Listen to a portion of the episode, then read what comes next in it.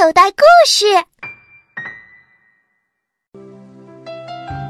爱因斯坦的三个小板凳。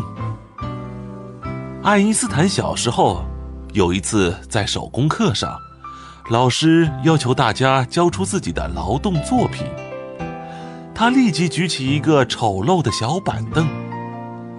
老师看后摇摇头说：“天哪，世界上怕是再也找不到比这更丑陋的小板凳了。”谁知爱因斯坦听后立即举起另外两个更丑陋的小板凳说：“不，有，刚才您看到的是我做的第三个小板凳，尽管它不美，但比前两个好多了。”老师听了，深深的点了点头。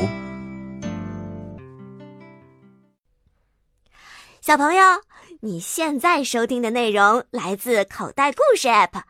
想要听更多好玩的故事，快叫爸爸妈妈去应用商店下载吧，里面有十万多个好故事呢。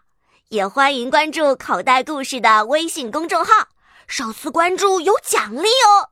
记住，搜索“口袋故事”就可以找到我们啦。